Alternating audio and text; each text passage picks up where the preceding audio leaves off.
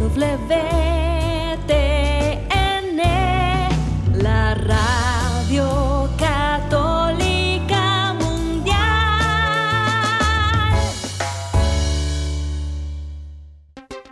Y ahora en vivo, desde Lima, Perú, EWTN, Radio Católica Mundial, presenta Más que Noticias, un programa informativo que analiza desde una visión de la fe los acontecimientos sociales, políticos y económicos más importantes de Latinoamérica, el Vaticano y el mundo. Más que noticias, respuestas a las interrogantes de los temas más actuales y la manera correcta de interpretarlos a la luz de la fe. Vidas ejemplares, actualidad del Vaticano, defensa de la vida, apologética, doctrina social de la Iglesia, devociones y mucho más. Esto es Más que Noticias. Comenzamos el programa. Gracias por acompañarnos amigos como todos los días, de lunes a viernes, a las 12 del mediodía hora de Miami por Radio Católica Mundial, en su programa Más que Noticias. Tenemos una misión muy importante, una misión que le damos del programa Criterios de nuestro director entonces Alejandro Bermúdez, que justamente era dar criterios católicos para acercarnos a la realidad, una realidad muy compleja que requiere la sabiduría del Evangelio para nuestra vida y también para el rol que todos tenemos que jugar en el bienestar común, que es ante todo un bienestar eterno, o sea, el anuncio y la vida del Evangelio para la salvación de todos los hombres, sin excepción, también de aquellos que tú puedes evangelizar hoy. Gracias por acompañarnos en su programa Más que Noticias. Los saluda Eddie Rodríguez Moreno.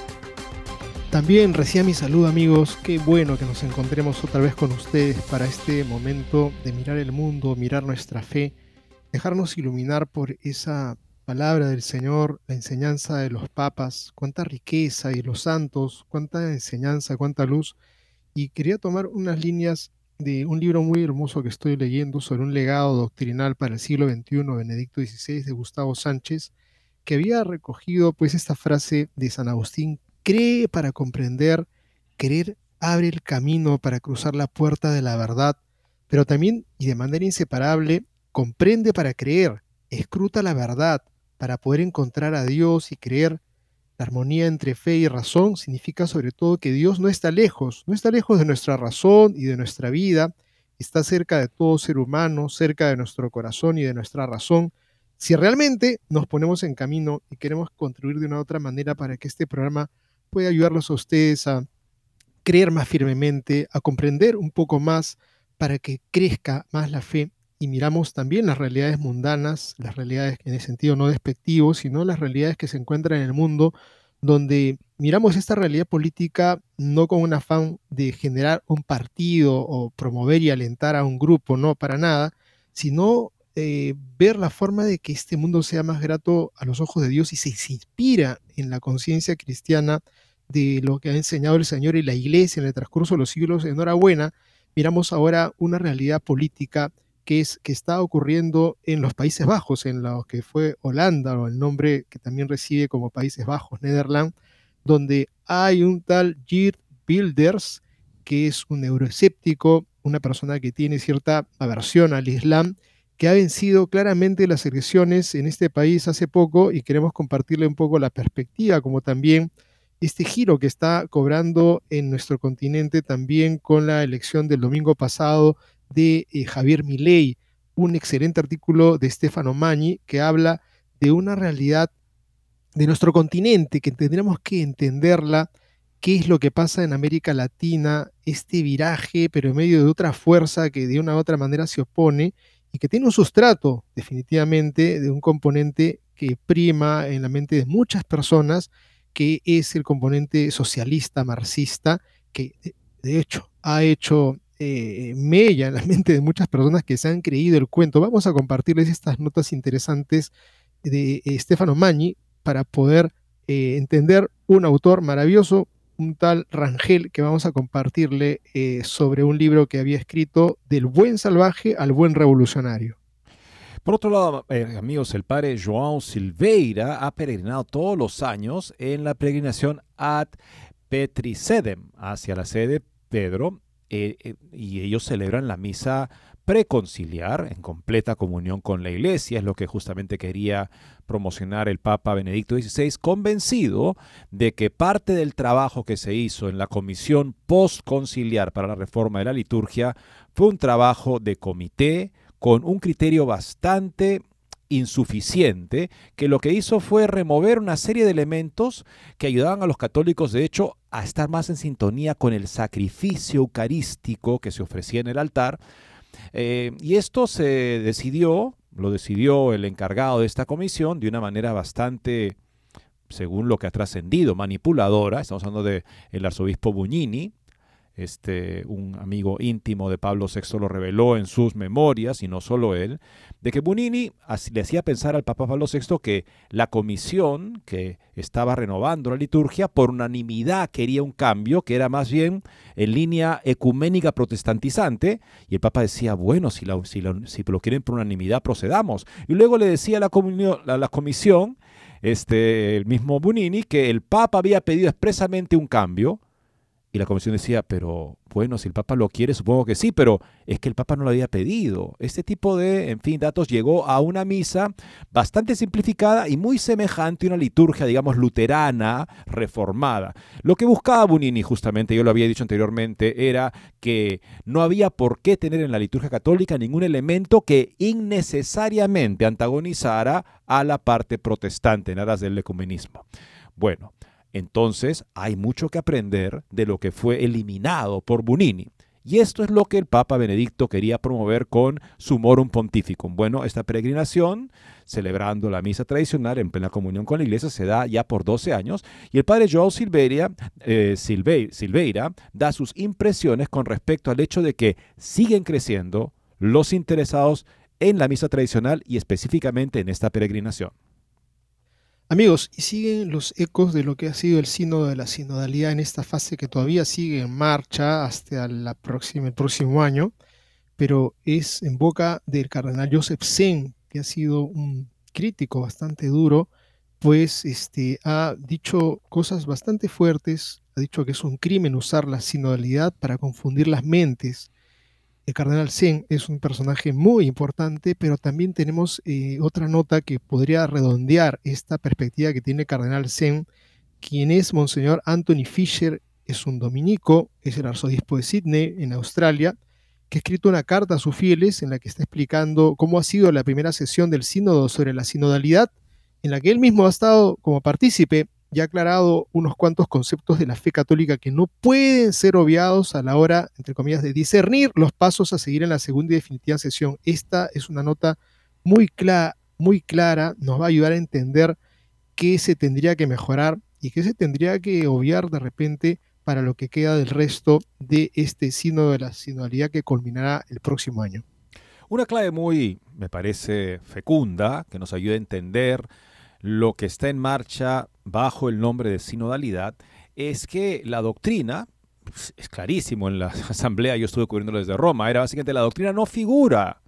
No hay un compromiso como normalmente se hace en este tipo de reuniones para ser fieles a la doctrina. No, eso no es parte del proceso, se elimina en aras de que todos se sientan que pueden decir lo que quieren con libertad y supuestamente de eso que se diga se llegará un consenso que será la voz del Espíritu Santo. O sea, la doctrina como un impedimento para escuchar al Espíritu Santo. O sea, disculpen, la voz infalible del Espíritu Santo, la doctrina constante de la Iglesia es infalible, como algo que iría en contra de lo que el Espíritu Santo dice hoy en día. Bueno, ya hablábamos hace unos días de la revista Concilium, una revista muy influyente tras el concilio que tenía justamente ese tipo de hermenéutica de la ruptura. El Espíritu Santo habla hoy de manera que niega lo que ha dicho anteriormente y hay que simplemente dejar atrás eso que niega el Espíritu Santo hoy.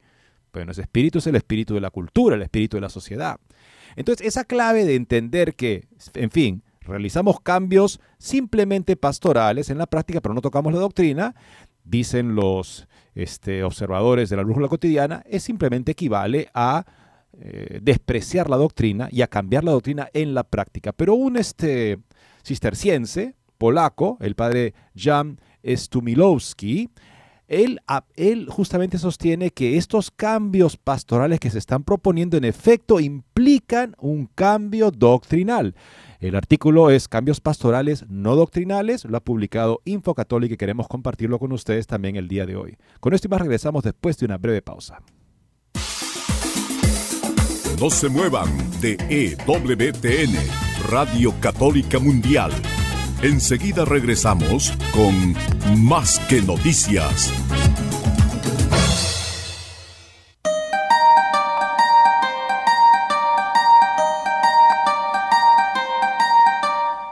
No olvides seguirnos en Facebook como Más que Noticias EWTN. Allí podrás encontrar las noticias que tratamos día a día en el programa. Además, pueden escribirnos con sus comentarios o sugerencias.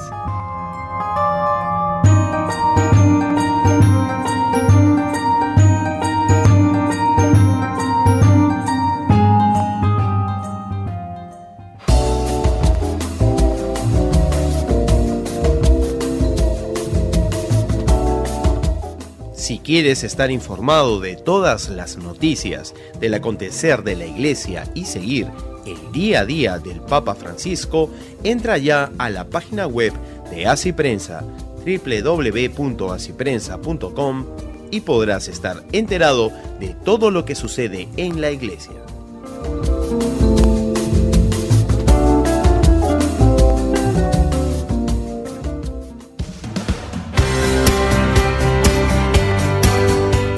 Ya regresamos en EWTN, Radio Católica Mundial, con su programa Más que Noticias. Y hay una revuelta generalizada, podemos decir, o creciente en países otrora 100% prácticamente políticamente correctos, completamente en sintonía con el internacionalismo progresista. Dos palabras largas. Internacionalismo porque básicamente agencias internacionales no democráticas dictan políticas que tienen que observar los países miembros de esas organizaciones. O sea, pensen en la ONU. En nombre de la ONU se dice acá en el Perú constantemente, hay que legalizar el aborto porque la ONU ha dicho, porque hay compromisos en la ONU. Por supuesto que la ONU no puede decirle a un país que legalice el aborto, pero se apela a la ONU. Así habla el internacionalismo. Hay que estar unidos con la comunidad de las naciones desarrolladas y nosotros que somos latinoamericanos pobrecitos, pues no nos queda otra. Y además deberíamos estar felices de poder parecernos siempre más a Francia, por ejemplo, de cristianizada y abortista prácticamente hasta el momento del parto. Bueno, eso es el internacionalismo. Y progresista, ¿por qué? Porque supuestamente lo que sea que deciden esos organismos internacionales, no democráticos, es progreso, 100%, y el que no lo acepte, pues tendrá que ser espectorado de la comunidad de las naciones decentes. Bueno, una parte de la población en diferentes países está diciendo, basta ya de que nos gobiernen personas que no hemos elegido y que nos impongan políticas que responden más a los intereses de grupos internacionales no democráticos que a los intereses de las naciones.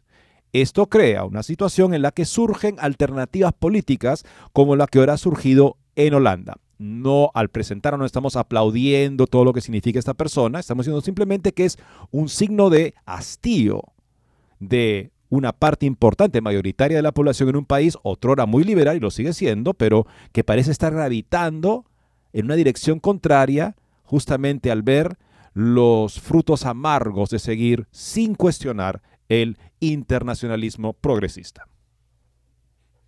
Las elecciones celebradas en Países Bajos han supuesto la victoria del PBB, del el islamófobo y euroescéptico Geert Wilders, que ha sacado más del doble de escaños que en las anteriores elecciones, aunque no es fácil que le permitan presidir el gobierno, Wilders y su partido marcarán sin duda el devenir del país.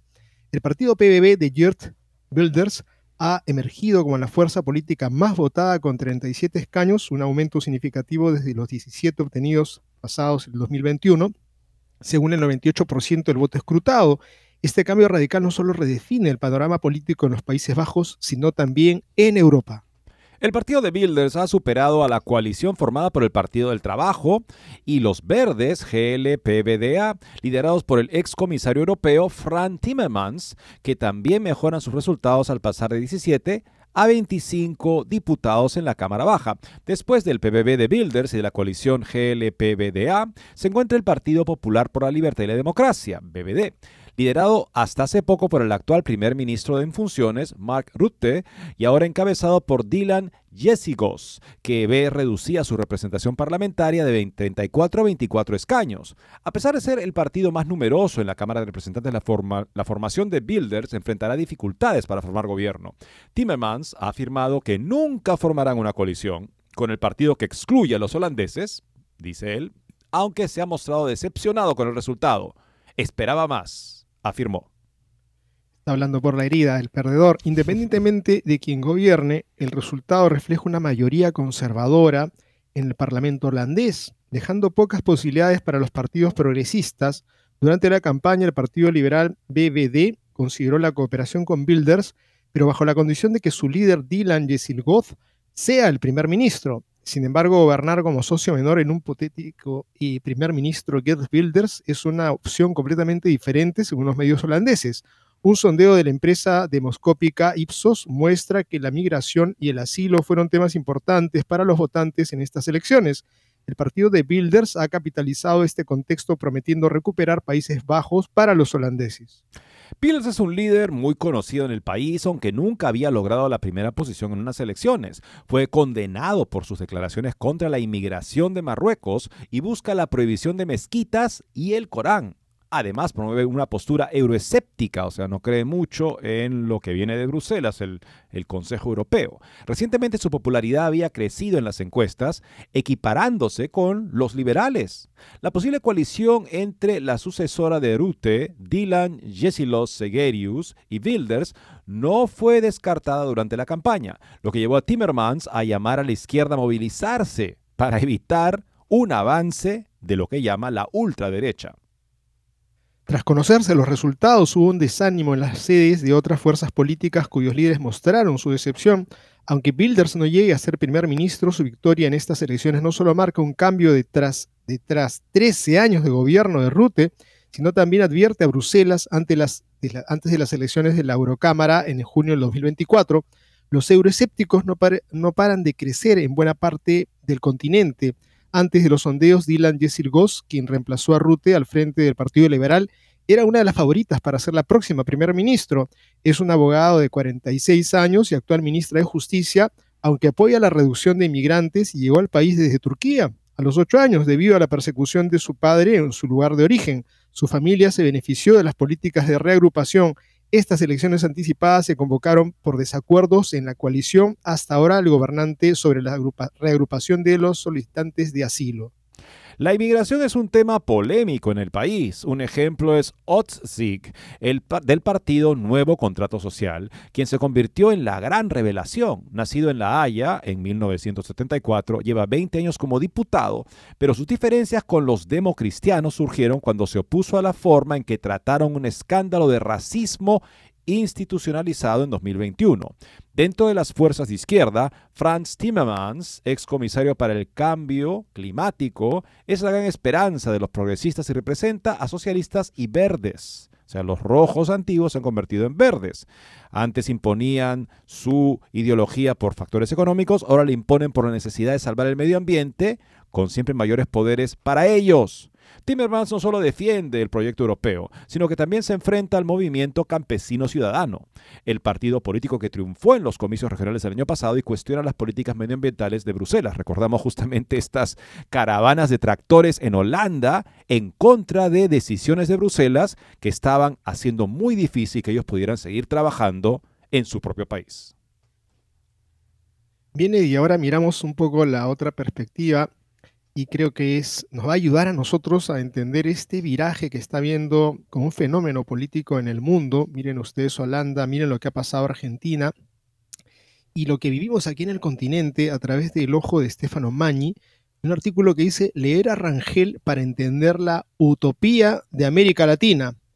América Latina vuela al primer plano con la victoria de Milei el libro de Carlos Rangel, Del buen salvaje al buen revolucionario, nos ayuda a entender por qué, salvo Milei, Bolsonaro y algunos otros, la izquierda es hegemónica en Sudamérica.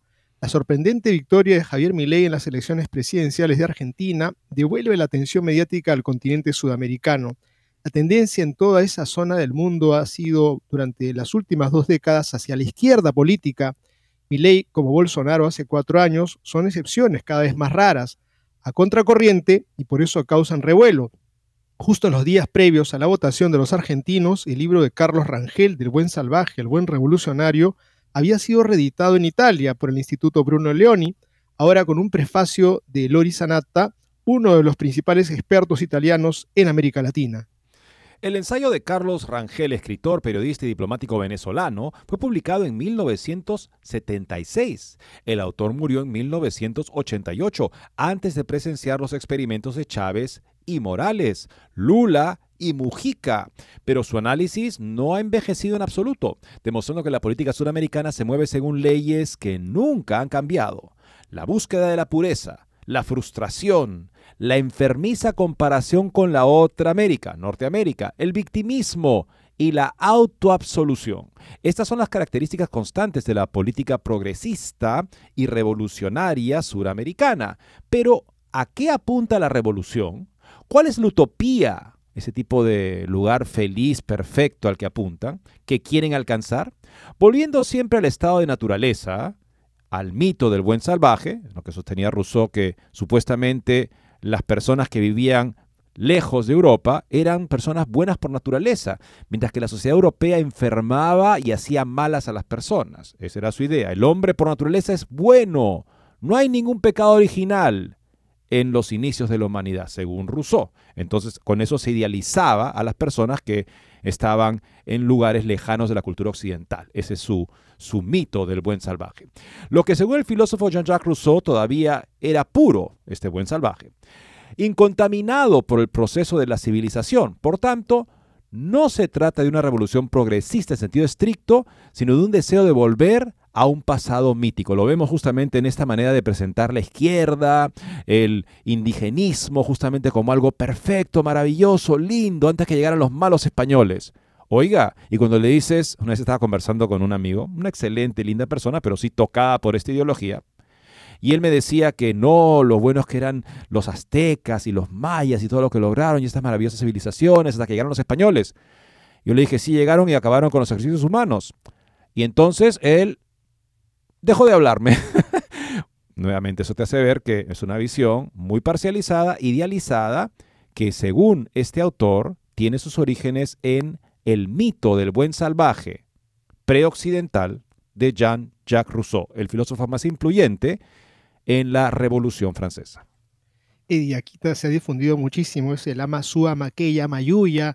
Aquí en el incanato se vivía no seas ladrón, no seas flojo, no seas mentiroso, y esa era una ley que hacía que ah, viviéramos en un paraíso antes de la llegada de los españoles. Tremendo cuento, amigos, tremendo cuento que no podemos permitir más reflexión, simplemente decirles que si existía esa regla es porque había justamente eso, mentira, robo, flojera, y bueno, defectos que acompañan a todas las culturas y en todo el planeta no hay rincón en donde no exista la fragilidad, el pecado, para decirlo en las palabras de fe.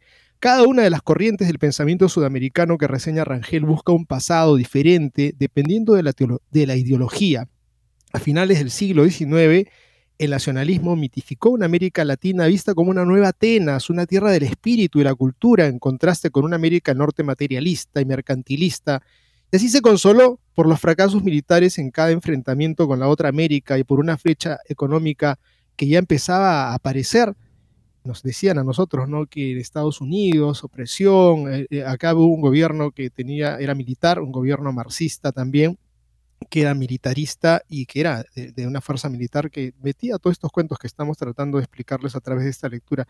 El marxismo fue ciertamente el principal catalizador de las ideologías revolucionarias sudamericanas y gran parte de la intelectualidad del subcontinente se reunió bajo su bandera. Sin embargo, Carlos Marx, como nos recuerda Rangel, se puso del lado de Estados Unidos en la guerra entre Estados Unidos y México, porque despreciaba los sistemas precapitalistas como el feudalismo todavía dominante fuera del tiempo en América Latina y creía que la fase capitalista era necesaria como premisa de la revolución. ¿De qué marxismo estamos hablando entonces?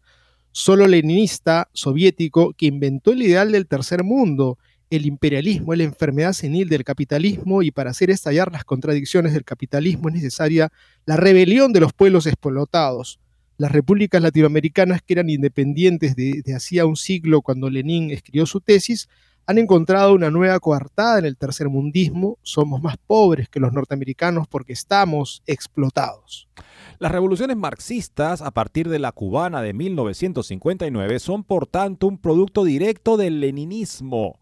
La guerra de guerrillas, llevada a cabo con métodos típicos de las revueltas campesinas, muy diferentes de la teoría leninista del golpe de Estado, pretendía con el Che Guevara crear también un hombre nuevo, formar al guerrillero antiburgués, espartano, destrozado por las dificultades de una vida de lucha en medio de la naturaleza. El buen salvaje, en definitiva, con una nueva apariencia. Esta es la mítica del hombre nuevo del Che Guevara. El mito del guerrillero buen salvaje también nos permite comprender la conexión entre el pensamiento marxista latino y esa parte del mundo católico que abrazó la revolución. Rangel aborda el difícil tema de la historia de la Iglesia sudamericana desde la conquista española hasta nuestros días sin caer jamás en leyendas negras. En todo caso, pone de relieve todas sus complejas evoluciones y las paradojas más evidentes. Una iglesia con los indios y contra la esclavitud, pero al lado de los virreyes, con España y contra la independencia, pero luego junto a las nuevas clases dominantes republicanas, con los Estados Unidos y contra el comunismo, sino contra los Estados Unidos para oponerse a la penetración protestante y al liberalismo.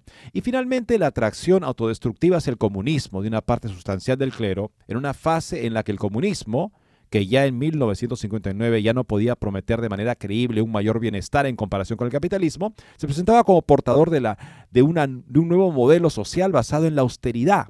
Así el hombre nuevo, ascético, estoico como el Che, el guerrillero del lado de los pobres. Esta idea que pasaba todavía por ser una teoría creíble, de que si uno estaba comprometido con la justicia social, tenía que abrazar el marxismo porque era el único sistema político dirigido a la justicia social, mientras que el otro sistema era un, sistema que simplemente favorecía el acumulamiento de riquezas y el consumismo. Ambos sistemas, habrá que aclarar finalmente, son contrarios al ser humano porque no respetan la verdad del hombre. Y el comunismo, al, pensar que la solución contra los abusos del capitalismo es reservar todo el poder del capital en el Estado, pues simplemente lo que hace es aplastar completamente cualquier posibilidad de un cambio dentro de un sistema monolítico y dictatorial. La memoria de las reducciones, las misiones y comunidades agrícolas de los jesuitas, pobladas por indios, aborígenes nativos, es una constante en el imaginario colectivo del catolicismo revolucionario, pero también de los indigenistas, por tanto, de todos aquellos que glorifican las civilizaciones precolombinas, lo cual es precisamente un mito porque ninguno de los pueblos precolombinos, ni siquiera el poderoso imperio azteca y el imperio inca, señalado por los socialistas como sus antepasados, pueden ser señalados hoy como modelos imitables. Rangel desmonta pieza a pieza toda la narrativa nativista, negando ya las cifras sobre el genocidio indio por parte de los españoles y mostrándonos los reinos de la época tal como eran, regímenes totalitarios, violentos y paupérrimos. Creo que eso hay que volver a repetirlo, ¿no? Regímenes totalitarios, violentos y paupérrimos. El significado de la victoria de líderes como Bolsonaro o Milei es lo opuesto al utopismo sudamericano.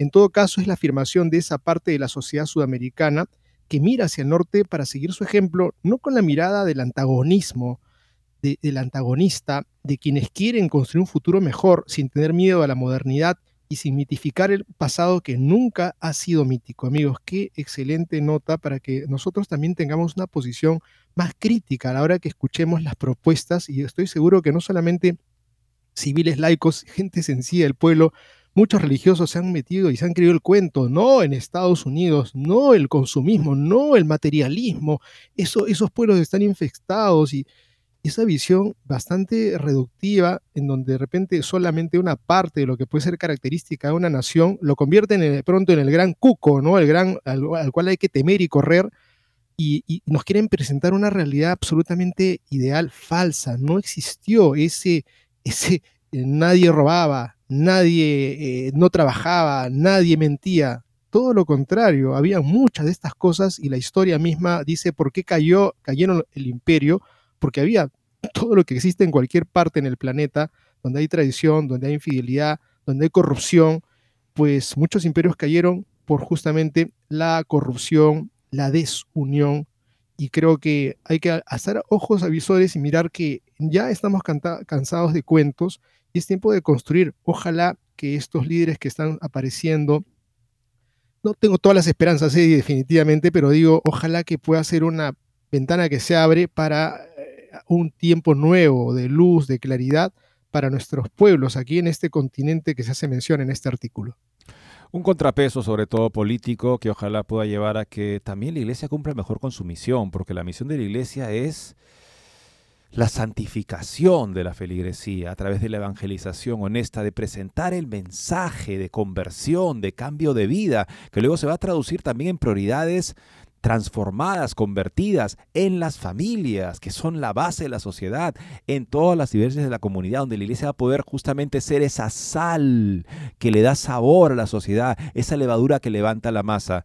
Pero si lamentablemente vemos un tipo de episcopado clero que se limita a un tipo de discurso más bien político y de progreso material, pues entonces la iglesia ha perdido su sabor y ya no sirve para nada.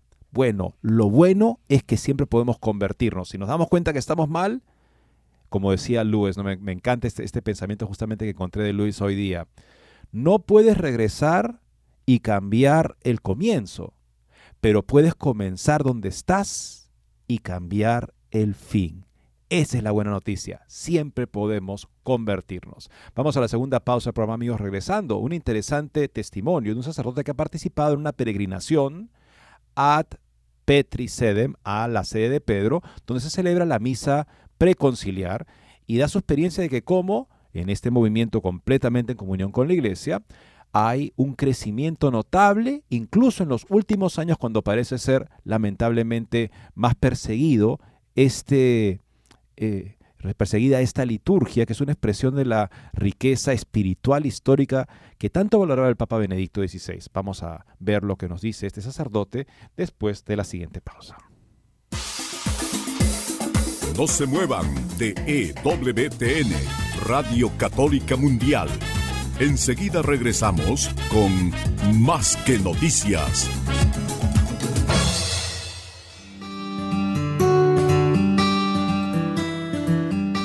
En la página web de EWTN podrás encontrar los programas de EWTN Radio y Televisión. Solo tienes que descargar los podcasts y así encontrarás tus programas preferidos. Recuerda en www.ewtn.com.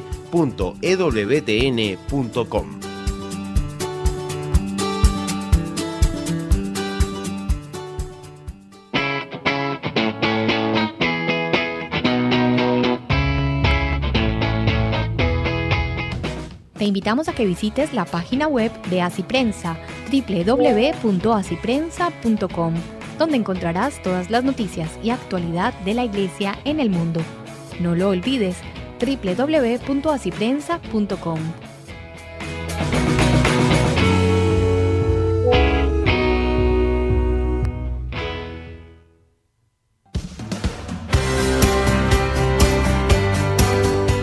Ya regresamos en EWTN, Radio Católica Mundial, con su programa más que Noticias. Para comunicarse en vivo con Más que Noticias, nos pueden llamar desde Estados Unidos al teléfono gratuito 1-866-398-6377 y desde cualquier parte del mundo al 205-271-2976. El padre João Silveira ha dedicado gran parte de su apostolado a la liturgia romana tradicional, eh, especialmente a través de su colaboración con la publicación P. Liturgique, Paz Litúrgica. De 2019-2022, fue secretario general del Chetus Internationale Sumorum Pontificum, que organiza la peregrinación Sumorum Pontificum en Roma a finales de octubre de cada año. Tras ordenación sacerdotal, entró a formar parte del Consejo Eclesiástico de el Chetus Internationale Sumorum Pontificum, o sea, una organización internacional que busca promover lo que el Santo Padre Benedicto XVI quería con su decreto Sumorum Pontificum. Y justamente qué interesante el, el nombre de esta publicación, La paz litúrgica que tanto valoraba el Papa emérito. Hay una entrevista acá sobre su experiencia participando en esta peregrinación anual a Roma.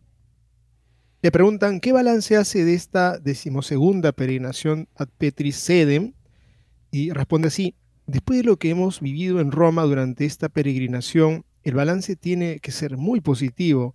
Si la situación de los católicos apegados a la liturgia tradicional ya era incierta, lo fue aún más con la publicación del motu propio Tradiciones Custodes en julio del 2021.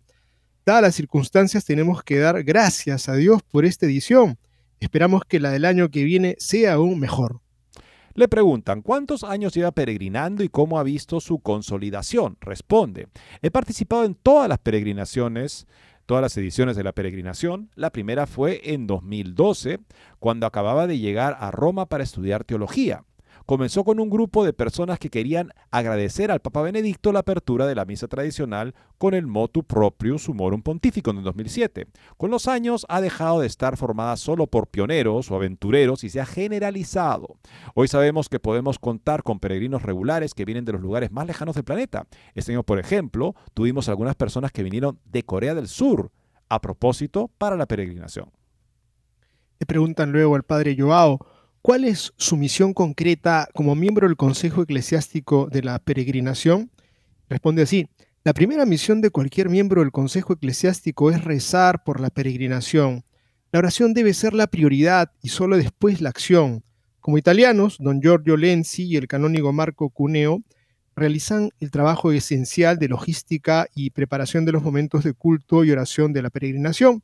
La organización loco, en el, en el lugar, también depende de don William Berker, del canónigo Anton Landau, ya que las iglesias donde ejercen su apostolado se utilizan en momentos clave de la peregrinación. El abad Claude Barté es el capellán y tanto el padre Nuno Bastos como yo le ayudamos estrechamente y estamos preparados para lo que haga falta. Le preguntan, además de los grupos habituales, ¿se prevé la incorporación de nuevas asociaciones? Responde así. La este, el grupo internacional Sumorum Pontificum está formado por 16 asociaciones de laicos. Queremos que los distintos países sean representativos y contar con las asociaciones más activas en la promoción y defensa de la liturgia tradicional. Por eso todavía hay sitio para más asociaciones. El año pasado se unieron cuatro. Le preguntan, ¿esperan al menos mantener o incluso aumentar el número de peregrinos? Dice así, Padre Joao. No hemos hecho los cálculos, pero creo que el número de peregrinos de este año se acerca al del año pasado. Curiosamente, desde Tradiciones Custodes, el número de peregrinos ha ido aumentando. En ese año 2021 notamos una fuerte disminución de la presencia de clérigos, probablemente temerosos o al menos inseguros de lo que pudiera ocurrirles por participar en la peregrinación. Sabemos que cuando la procesión se acerca a la plaza de San Pedro, las ventanas de los dicasterios de la curia romana, especialmente en el culto divino, se llenan de curiosos. En realidad, creo que no hay nada que temer. Somos católicos. No estamos en contra de la iglesia. Somos parte de la iglesia a la que queremos mucho. Estamos peregrinando a la tumba del apóstol que nuestro Señor eligió para ser la roca sobre la que construyó su iglesia. Esto es algo bueno y justo. Le preguntan por qué la disposición de los actos principales fue prácticamente la misma que en años anteriores. Responde así. Intentamos que el programa sea coherente para que la gente sepa con qué puede contar. La peregrinación comienza el viernes con las vísperas pontificales. El sábado por la mañana hay adoración al Santísimo Sacramento seguida de una procesión por las calles de Roma hacia la Basílica de San Pedro. El momento culminante de la peregrinación tiene lugar en la Basílica, con la veneración de la tumba del apóstol San Pedro, seguida de la Santa Misa en el altar de la cátedra. Este año, por desgracia, la misa no estaba autorizada, por lo que nos vimos reducidos a cantar la hora sexta. Esperamos que el año que viene podamos volver a celebrar en la Basílica. La peregrinación termina con la misa el domingo de Cristo Rey, el último de octubre en el calendario antiguo por la mañana. ¿Qué puede decirnos del octavo encuentro Pax Litúrgica y de los temas que se trataron este año? Y respondió así. El objetivo del encuentro Pax Litúrgica es aprovechar la presencia de los peregrinos y de muchas personas que viven en Roma, sobre todo clérigos, para impartir formación sobre temas relacionados con la liturgia. También se hace siempre un repaso de la situación de la misa tradicional en el mundo para mantener informados a los católicos tradicionales. Por último, también queremos que la gente se conozca, establezca lazos de amistad, realice objetivos comunes y se ayude mutuamente. Los temas de este año se centraron en la formación por la mañana, mientras que por la tarde hubo espacio para la información y una llamada a la misión y a la acción. Finalmente le preguntan, ¿qué significó para la peregrinación poder contar con la presencia de un obispo de la talla de Monseñor Schneider? Poder contar, responde el padre Joao, con Monseñor Schneider, Atanasio Schneider es un privilegio enorme porque es uno de los obispos más activos del mundo en materia de evangelización y de defensa de la fe católica. Acaba de publicar un excelente catecismo, por si acaso, para los interesados, que deberíamos ser la mayoría, espero. Además es un obispo del que se puede decir que está muy apegado a la liturgia tradicional, lo cual es una auténtica rareza en estos tiempos. Su defensa de la verdad, siempre con total caridad, es una fuente de inspiración para nosotros y un ejemplo a seguir para los católicos. esperamos escuchar palabras así de cualquier sacerdote en la iglesia, de la importancia de catequizarnos en la certeza de nuestra fe católica para que crece y se convierta en el fundamento, la roca justamente de nuestra vida. Si eso no se da, estamos ante un crimen, según el cardenal Zen.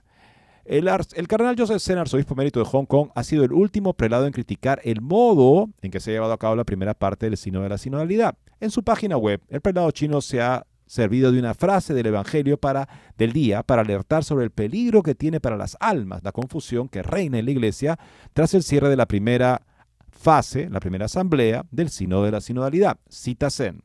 Jesús dijo a sus discípulos, ay del que hace tropezar a otros, más le valdría que le colgaran al cuello una piedra de molino y lo arrojaran al mar, que hacer tropezar a uno de estos pequeños. Y comenta, los niños mencionados aquí no son solo niños, sino personas desinformadas, ingenuas. Es un crimen atroz utilizar la sinodalidad de la que se habla desde hace dos años, pero aún no sabemos qué es, para confundir las mentes de los miembros de la iglesia. Pero Jesús también dijo, si tu hermano peca, debes corregirlo, y si se arrepiente, debes perdonarlo. Los apóstoles pensaron que esto era realmente difícil de hacer, Así que le dijeron al Señor, por favor, aumentanos nuestra fe. El Señor dijo, si tuviera fe del tamaño de un grano de mostaza, incluso si dijeras a esta morera, arráncala, trasplántala al mar, también ella te obedecerá. Señor, por favor, aumenta nuestra fe, concluye el cardenal Fe. Y esto, este, el cardenal Zen no participó, evidentemente, no fue invitado a participar en el sino, pero tenemos aquí el parecer de Monseñor Anthony Fisher, arzobispo de Sydney, que ha escrito una carta a sus fieles en la que explica cómo fue la primera sesión del Sínodo sobre la sinodalidad, en la que él sí participó, y aclara unos cuantos conceptos de la fe católica que no pueden ser obviados, ignorados, a la hora de discernir los pasos a seguir en la segunda y definitiva sesión. Monseñor Fisher dedica la primera parte de su carta a explicar cómo fueron los prolegómenos del sínodo, seguidamente expone cómo se desarrolló el del mismo, y abro comillas aquí, los asuntos se discutieron en los grupos de mesa a través de un proceso desarrollado por primera vez hace varias décadas por los jesuitas en el Canadá y conocido como conversaciones en el espíritu. Este método de discernimiento comunitario comienza con la escritura y la oración, invitando a los participantes a sentarse un rato en silencio, y luego compartir sus movimientos interiores, especialmente sus sentimientos, sin que nadie cuestione lo que dicen. En la segunda ronda, los miembros reflexionan sobre lo que han escuchado en el grupo y lo que les llamó la atención. Solo en la tercera ronda, cuando si el tiempo lo permite, el grupo considere convergencias y acciones, divergencias y preguntas, se da paso a algún intercambio de pareceres. El prelado manifiesta que duda de la eficacia de ese sistema. Por lo tanto, el énfasis del método está en escucharse y comprenderse mutuamente antes de resolver cualquier problema. Eso puede resultar difícil en un mundo ruidoso o en el que la gente está dividida en bandos ideológicos, pero puede ser terapéutico. Puede echar aceite en aguas turbulentas, haciendo que la gente se detenga, escuche y comprenda antes de juzgar o discutir. El padre Anthony Luzbardi, jesuita de la Universidad Gregoriana, explicó recientemente que si bien el método ayuda a bajar la temperatura en la discusión sobre cuestiones controvertidas en el sínodo, temas candentes como la ordenación de las mujeres, los derechos de las personas con tendencia homosexual, la comunión para los divorciados vueltos a casar y el celibato, no ofrece claridad teológica. No es adecuado para un razonamiento teológico o práctico, cuidadoso o complejo, explicó. Hacer esto requiere un pensamiento crítico que sopese los pros y los contras de lo que dice la gente. También requiere un grado de objetividad que este método no proporciona adecuadamente. La teología sana necesita siempre plantearse la pregunta, eso puede sonar bien, pero es cierto que interesante, en un método básicamente para que nos escuchemos, bajemos la temperatura, este, eh, para que oremos, para que básicamente encontremos sobre todo una capacidad de poder este, compartir sobre todo lo que sentimos. Bueno, de esa manera, amigos, no se va a solucionar y van a ser para siempre temas controvertidos, como dice el documento final, estos temas que ha mencionado, el ejemplo que ha mencionado, o sea, eh, ¿qué significa la aceptación de personas LGBT? Cuando LGBT es una agenda de normalización homosexual, bueno, tendríamos simplemente que escuchar a los que piensan que hay que darles cabida abierta sin cuestionar sus conciencias y no habría la posibilidad, salvo en un tercer momento que, como decíamos, señor Gadecki, fue muy corto y prácticamente insuficiente, no se podía finalmente sopesar los pros y los contras, sino que eso más bien era visto como algo que iba en contra del espíritu, de estas conversaciones en el espíritu, que sobre todo querían que las personas se encontraran y respetaran pareceres diferentes. ¿Cuál es el objetivo? El Papa lo ha dicho varias veces, también señor Fernández, superar las diferencias en un consenso superador. Pero este consenso superador, por supuesto, pasará por relativizar la doctrina y la prueba más evidente de eso es que la doctrina, un compromiso doctrinal fue excluido metódicamente de la Asamblea del Sínodo del pasado octubre. Continúa, amigos, este excelente, esta excelente mirada crítica y también obviamente pone en relieve lo que nosotros ya veíamos de una u otra manera a la distancia y añade así. De hecho, San Ignacio Loyola fue muy claro en que no todo es objeto propio de discernimiento. Si algo es pecado, no disiernes si hacerlo o no. Si has asumido un compromiso, no disiernes si ser fiel o no.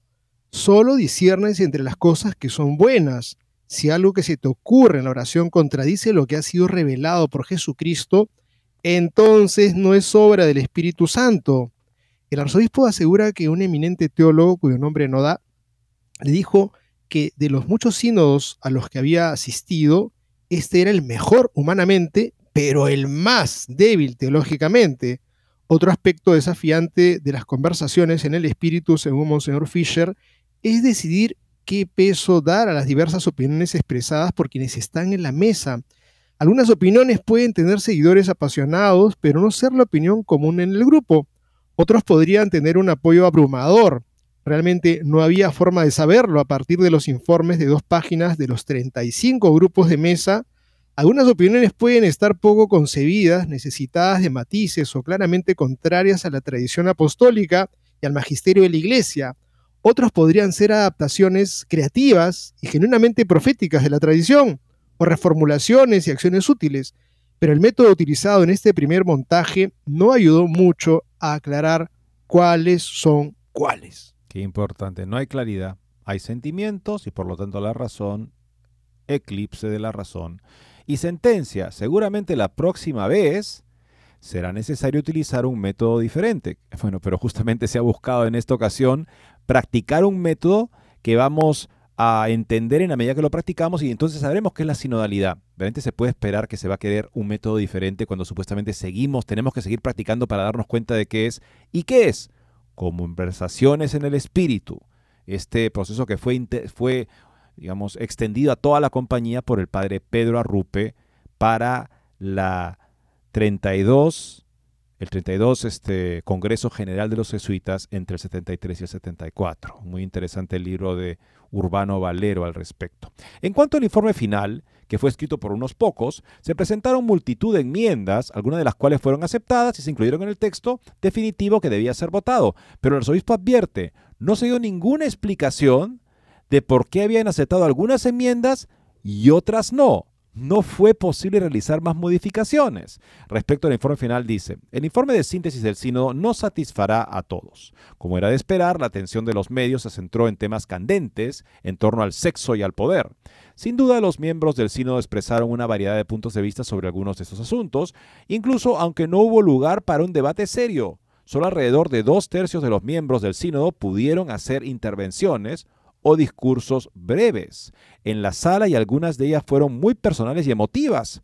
Algunos expresaron fuertes convicciones sobre cómo la Iglesia debería abordar esos temas delicados. Había tensión en el aire en el sínodo, al igual que en nuestras asambleas plenarias en Australia, aunque de manera menos abierta. Aunque no siempre estuvimos de acuerdo, el proceso del sínodo nos ayudó a caminar juntos respetuosamente. Verdad versus amor. El arzobispo de Sydney afirma que un tema de discusión del sínodo le es muy cercano. Un tema de discusión a lo largo del sínodo fue la relación entre el amor y la verdad. La cuestión ocupa un lugar especial en mi propio ministerio, ya que mi lema episcopal está tomado de San Pablo. Hablar la verdad con amor. Efesios 4:15. Sabemos que el amor y la verdad encuentran su perfección no en filosofías abstractas o estudios empíricos, sino en la persona concreta de Jesucristo. En Él se encuentran el amor y la verdad. Sabemos lo que es amar cuando conocemos a aquel que es la verdad. Tras constatar que hay quienes no entienden la relación entre amor y verdad, abro comillas aquí lo que dice Monseñor, algunas personas piensan que el amor y la verdad inevitablemente entran en conflicto o que uno debe ceder el paso al otro dependiendo de las circunstancias. En lugar de mover el dedo, la respuesta correcta a esa tensión percibida es la respuesta sinodal de escuchar pacientemente mostrar a la gente el rostro de Cristo. Eso no significa abandonar lo revelado por Dios ni adaptar nuestra fe y nuestra moral a las modas actuales. El sínodo demostró que podemos escuchar las experiencias de los demás con genuina caridad cristiana y sin comprometer la verdad, acompañando a quienes luchan por aceptar la enseñanza de la Iglesia o vivirla. Expone la doctrina católica de siempre, hoy tan atacada, sobre esta cuestión. A lo largo de su ministerio terrenal, Jesús siempre estuvo abierto al otro. Se encontró con todo tipo de personas y las invitó a la plenitud de la vida. Pero esta comunidad de fe cada vez más inclusiva está llamada también a una conversión cada vez más profunda. Cristo ofrece un reino, no de este mundo, y promete permanecer en nosotros si nos aferramos a Él. Juan 15, del 4 al 11. Al estar incluida en su familia, la iglesia requiere una respuesta de nuestra parte. Ve, dice, estás perdonado. Tu dignidad ha sido restaurada. Eres amado desde toda la eternidad hasta toda la eternidad. Así que vete y no peques más. No más hipocresía de hablar solo de labios para fuera de la ley de Dios. Dios puede invitar a toda clase de personas al banquete de bodas, pero se dará cuenta si uno no logra entrar en el espíritu de la celebración, o sea, vestirse con el traje de boda, como dice el Evangelio. Debemos reconocer la realidad del pecado y sus efectos devastadores, conscientes de la necesidad de buscar la misericordia y el perdón ilimitados de Dios. Debemos tomar nuestra cruz y seguirlo. El prelado australiano aborda el papel del Espíritu Santo en este tipo de eventos. A lo largo del sínodo se enfatizó continuamente el papel del Espíritu Santo. Algunos han preguntado cómo podemos estar seguros de que realmente escuchamos al Espíritu Santo en medio de toda la palabrería. Como advirtió el Papa Francisco, el sínodo no debe generar en un parlamento de opiniones o en un ejército, ejercicio de lobby o de creación de consenso para reformar la Iglesia. ¿Cómo entonces podemos discernir fielmente entre voces en competencia? Monseñor Fischer explica qué es y qué no es el sensus fidei, el sentido de la fe. Importante a este respecto es lo que se conoce como sensus fidei o apreciación sobrenatural de la fe. Algunos creen erróneamente que el sensus fidei es simplemente una encuesta de opinión de los católicos, incluso la opinión firme de un individuo. Pero en su constitución sobre la Iglesia, el Concilio Vaticano II enseñó que el sensus fidei, suscitado y sostenido por el Espíritu de la verdad, el pueblo de Dios, guiado por la sagrada autoridad docente, el magisterio, recibe la fe una, de una vez entregada a los apóstoles. Se trata de recibir la fe, no de decidir cuál es. Y eso requiere participación en la vida de la iglesia, escucha de la palabra de Dios, apertura a la razón, adhesión al magisterio, santidad, evidente en la humildad, libertad y alegría, y búsqueda de la edificación de la iglesia. Oiga amigos, este, este artículo me parece que es una cosa tan importante, el criterio, la lucidez de este obispo, que tú lo lees y dices, este es un obispo que me está ayudando a entender este proceso de modo que podamos vivirlo con el criterio que nos da la fe católica y no movidos de aquí a allá por todo viento de doctrina. Bien amigos, llegamos al final del programa, hoy día jueves eucarístico. Ojalá que podamos acercarnos al Santísimo Sacramento para orar, para contemplar, para sacar fuerzas para la misión que tenemos, hermosa tarea que tenemos de comunicar el nombre de Jesús, nuestro Salvador. Dios mediante, mañana volveremos a encontrarnos. Muchas gracias.